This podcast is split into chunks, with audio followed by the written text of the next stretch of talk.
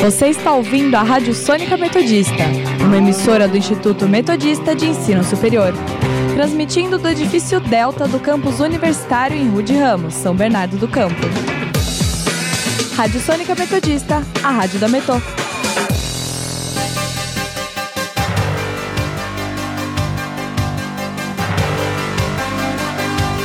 Começa agora o Jornal da Metodista, uma produção do núcleo de rádio da redação multimídia da Universidade Metodista de São Paulo.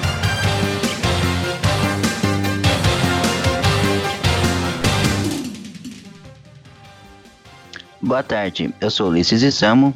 E eu sou Gabriel Shindo. Agora são 5 horas 5 e 14 da tarde e está começando o Jornal da Metodista. Você pode nos seguir pelo Instagram, arroba portalrronline, ou arroba Sônica Metodista. Também estamos na Rádio Sônica pelo Spotify. Vamos agora para as principais notícias dessa sexta-feira, dia 28 de maio de 2021.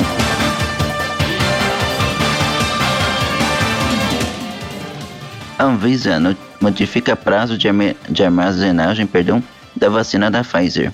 Presidente dos Estados Unidos pede análise sobre surgimento do novo coronavírus.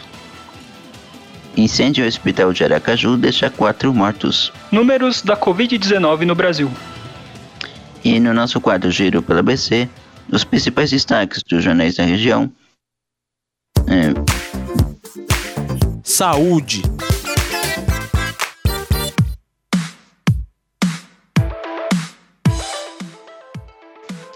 Brasil registra 2.130 mortos pela Covid-19 nas últimas 24 horas e contabiliza no total 456.753 óbitos.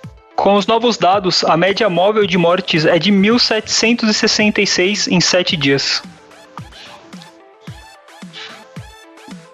Em comparação com 14 dias atrás, a variação foi de menos 8% e indica a tendência de estabilidade nos hábitos decorrentes do vírus.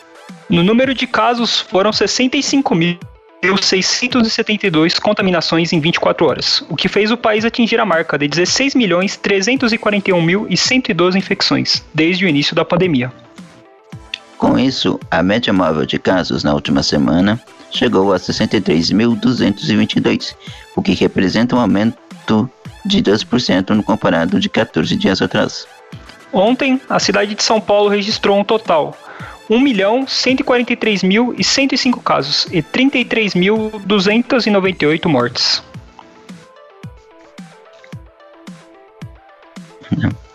E, e no ABC são 6.565 mortes e 201.350 casos no total.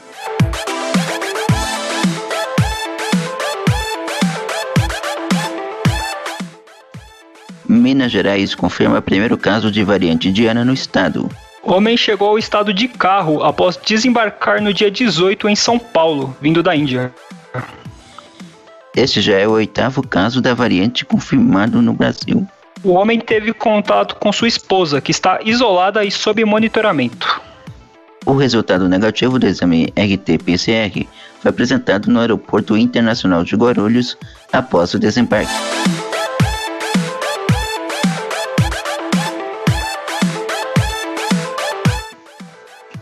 A Anvisa modifica condições para armazenamento da vacina da Pfizer.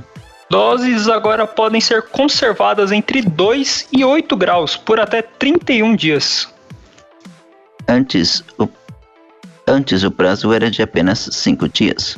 Estados Unidos e alguns países da Europa também passaram a adotar o prazo maior. Decisão facilita a utilização da vacina em outras partes do país, que estava restrita nas capitais devido ao curto prazo.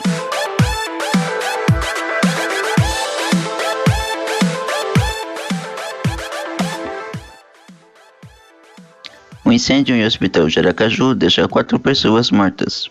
Fogo atingiu a ala do Hospital Dr. Nestor Piva, que cuida dos pacientes infectados com o novo coronavírus. Secretaria Municipal de Saúde afirmou que cerca de 60 pacientes estavam no hospital, a grande maioria foi transferida para outras unidades na região. Corpo de Bombeiros acredita que o fogo teve início após problemas no ar-condicionado, que atendia a ala de Covid do hospital. Dez pacientes estavam no hospital esperando o leito de UTI. Política.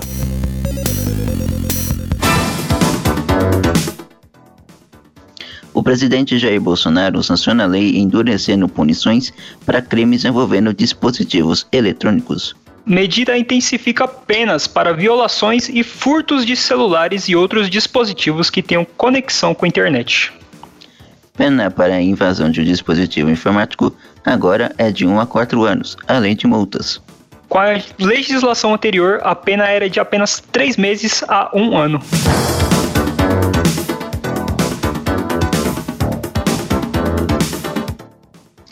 Luiz Fux, presidente do STF, volta a afirmar a autonomia de estados e municípios no combate ao novo coronavírus. O ministro lembrou que há diferentes situações relacionadas à pandemia em cada local e por isso essa autonomia é fundamental. Pronunciamento, pronunciamento ocorre após a solicitação do presidente Jair Bolsonaro para suspender medidas de isolamento social adotadas para conter uma possível terceira onda do vírus. A ação visa suspender decisões de Pernambuco, Paraná e Rio Grande do Norte.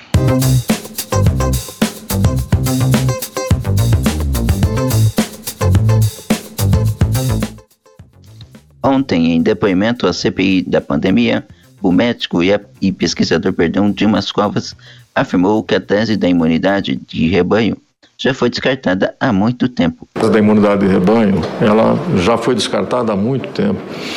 No começo da pandemia, alguns países da Europa né, até achar, chegaram a sugerir a possibilidade de ter a questão da imunidade de rebanho. Mas naquele momento se sabia muito pouco ainda do curso da própria epidemia. O diretor do Butantan também afirma que a vacina ajuda, mas não resolve o problema da pandemia. Covas também cita que os imunizantes não teriam abortado a segunda onda no Brasil e também não vão abortar a terceira. Vamos ouvir o trecho. As medidas de combate à epidemia em si, a vacina é um, né? e a vacina, nesse momento, ela ajudaria muito, mas não resolveria o problema da epidemia. Ela não teria abortado a segunda onda e ela seguramente não vai abortar a terceira onda, porque nós temos ainda muitas pessoas suscetíveis no Brasil. E, portanto, as outras medidas, as medidas que são chamadas não farmacológicas de enfrentamento da epidemia, são fundamentais.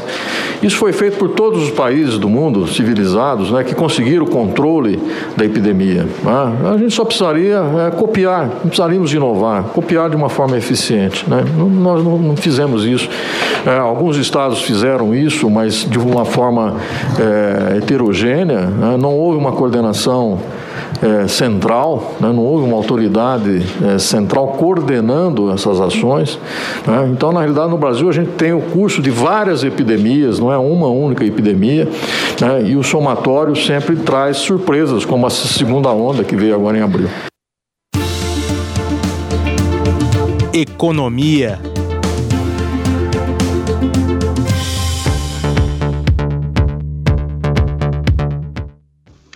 Projeções de alta do PIB chegam a 5%. A melhora nos índices é resultado da retomada global e de medidas de mobilidade após períodos de isolamento. Banco Fibra aponta o crescimento de 5% após que visões sugerirem 1% a menos. Em 2020, o tombo do PIB brasileiro foi de 4,1%.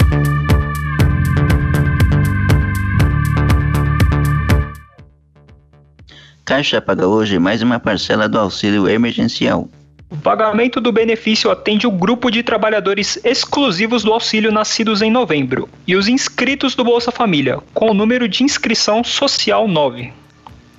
O valor do auxílio variando entre 150 a 375 reais é pago da mesma forma para quem está no Bolsa Família. Os nascidos em novembro e trabalhadores inscritos no auxílio recebem através da conta poupança social, disponível no aplicativo Caixa Tem. Indicadores econômicos.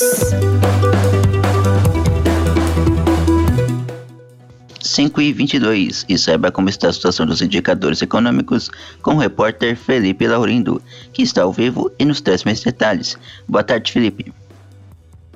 Boa tarde, Ulisses, Gabriel, e boa tarde a você, caro ouvinte. A Bolsa de Valores brasileira, B3, atingiu um novo recorde intradiário nesta sexta-feira.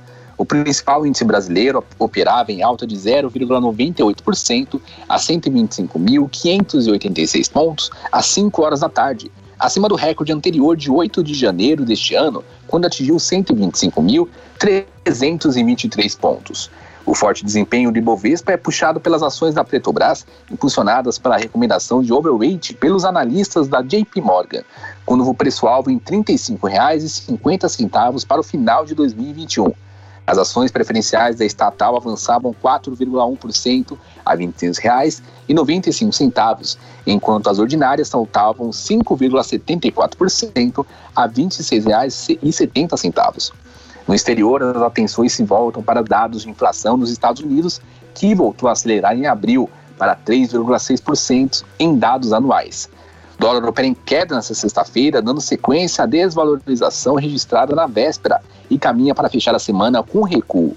Às 5 horas da tarde, a moeda norte-americana recuava 0,71% a R$ 5,21.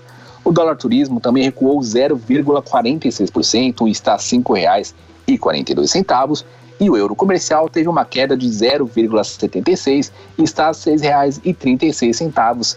Eu volto com você, Ulisses. Obrigado pelas informações, Felipe.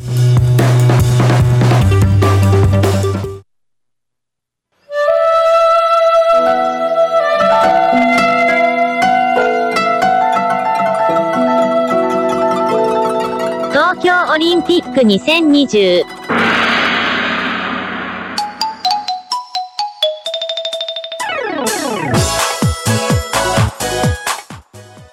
Faltam 56 dias para o início dos Jogos Olímpicos Tóquio 2020 e a repórter Luciana Kim nos traz mais informações sobre o grande evento que se aproxima. Boa tarde, Luciana.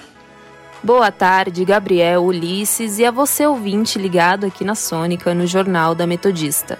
Bom, assim como a semana inteira, hoje o clima também foi pesado. O COI, Comitê Olímpico Internacional, comunicou que os atletas que disputarão os Jogos Olímpicos deverão assinar um protocolo que isenta os organizadores da responsabilidade com relação a problemas com a Covid-19, com infecções. Segundo a entidade, essa é uma prática muito comum dentro do esporte. A questão foi levantada durante uma conversa online entre o presidente do COI, Thomas Bach, atletas e dirigentes. A isenção está incluída no formulário de inscrição que os atletas olímpicos devem assinar. Alguns atletas se manifestaram sobre os riscos e responsabilidades que estão sendo colocados sobre mais de 11 mil competidores que irão participar. Lana Haddad, diretora operacional do COI, respondeu que nenhum governo, nenhuma autoridade de saúde pode ou assumiu garantias contra infecções. E ainda foi afirmado que este deve ser um risco que todos os envolvidos devem assumir.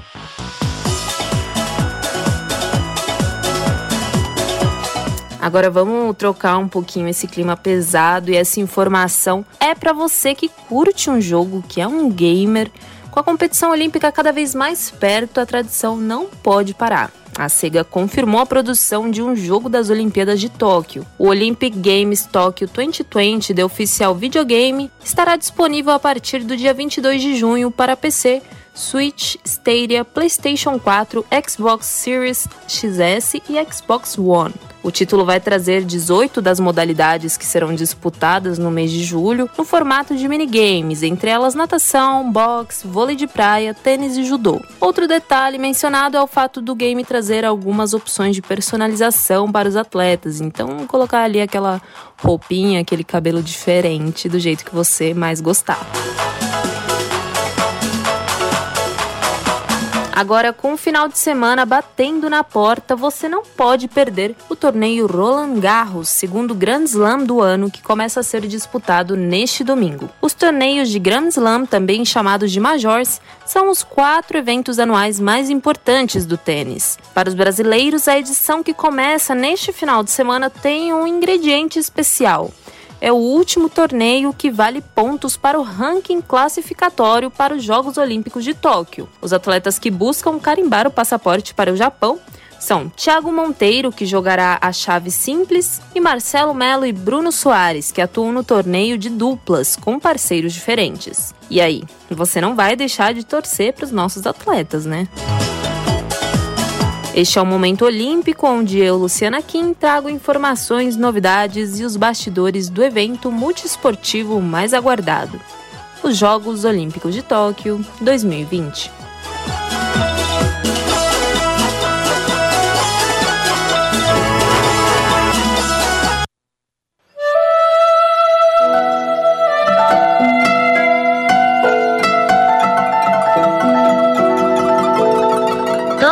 Tóquio Olímpico 2020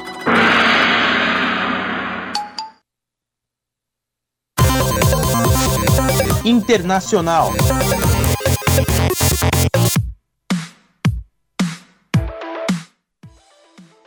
Presidente dos Estados Unidos solicita a investigação detalhada para conhecer a origem exata do novo coronavírus.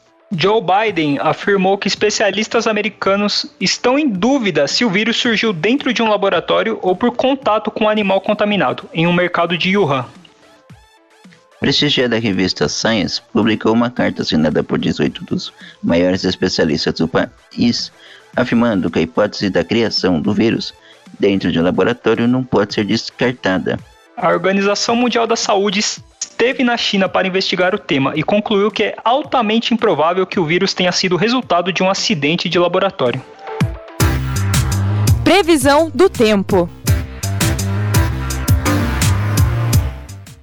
E ela está de volta, agora para nos trazer mais detalhes sobre a previsão do tempo e o que nos aguarda para o fim de semana. Com você de novo, Lu. Tô de volta e agora para falar da previsão do tempo para o final de semana.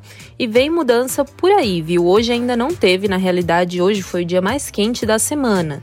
Já no comecinho do dia, a temperatura foi mais alta comparado ali entre segunda e quarta-feira desta semana. Apenas às 8 horas da manhã, São Bernardo já chegava a 21 graus. No decorrer do dia, a temperatura também aumentou, batendo a máxima de 26 graus ao meio-dia. Agora, no final de semana, teremos um avanço de instabilidade. Uma frente fria vai chegar aí. E amanhã já tem previsão de chuva para algumas regiões de São Paulo. Ainda não é aquela chuva volumosa que vai fechar o tempo, é aquela mais isolada e o sol vai aparecer no decorrer do sábado, com a temperatura podendo chegar até os 26 graus, igual hoje. Já no domingo é o dia daquela mudança, daquela reviravolta que nós, bons paulistas, já conhecemos, né? Já estamos bem acostumados. O tempo vai fechar, fica bem nublado, com aquela instabilidade. Então cai um pé d'água e para, volta a garoar, enfim. E assim vai ser o domingão. Risco de chuvas fortes e vai ventar bastante também. E aí a temperatura já cai e muito. Então, entre domingo e o começo da semana que vem, a gente volta para a situação das temperaturas não passarem dos 20 graus. A única coisa que dá para fazer é aproveitar para ficar em casa, respeitando aí distanciamento, correndo o mínimo de risco possível, né? E assistir um filminho, uma série, ou se você é chegado no esporte, não esquece daquele meu recado, hein? Torneio Grand Slam. Por hoje é isso. Um bom final de semana para todos vocês. Eu volto com você, Gabriel.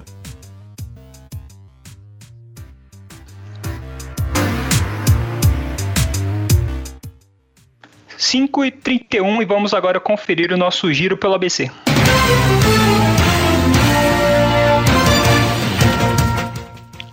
Diário do Grande ABC. Diadema aprova a isenção do ISS a trabalhadores do transporte escolar. Repórter Diário. Diadema atinge 100% de ocupação dos leitos de UTI. ABC do ABC. São Bernardo amplia medidas de restrição e adota o toque de recolher a partir de segunda.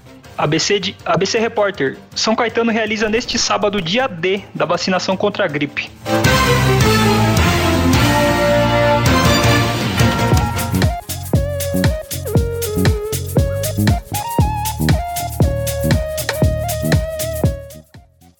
E termina aqui mais uma edição do Jornal da Metodista. O jornal vai ao vivo, de segunda a sexta-feira, às 5 horas da tarde, e reprisa às 9 horas da noite. E você, caro ouvinte, pode continuar nos acompanhando pelo Instagram, arroba portal RR Online ou arroba Sônica Metodista.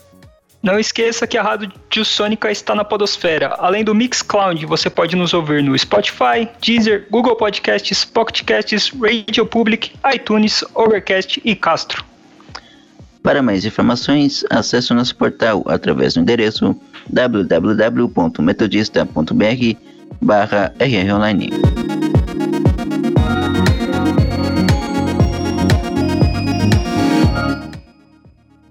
O Jornal da Metodista teve os trabalhos técnicos de Léo Engelman. Participação dos repórteres Felipe Laurindo e Luciana Kim. Apresentação de Ulisses e Samo. E Gabriel Chindo. Continue ouvindo nossa programação e bom final de semana.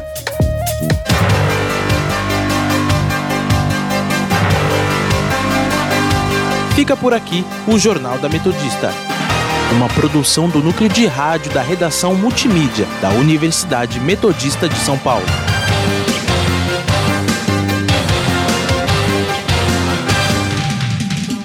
Você está ouvindo a Rádio Sônica Metodista, uma emissora do Instituto Metodista de Ensino Superior, transmitindo do edifício Delta do campus universitário em Rude Ramos, São Bernardo do Campo. Rádio Sônica Metodista, a rádio da Metô.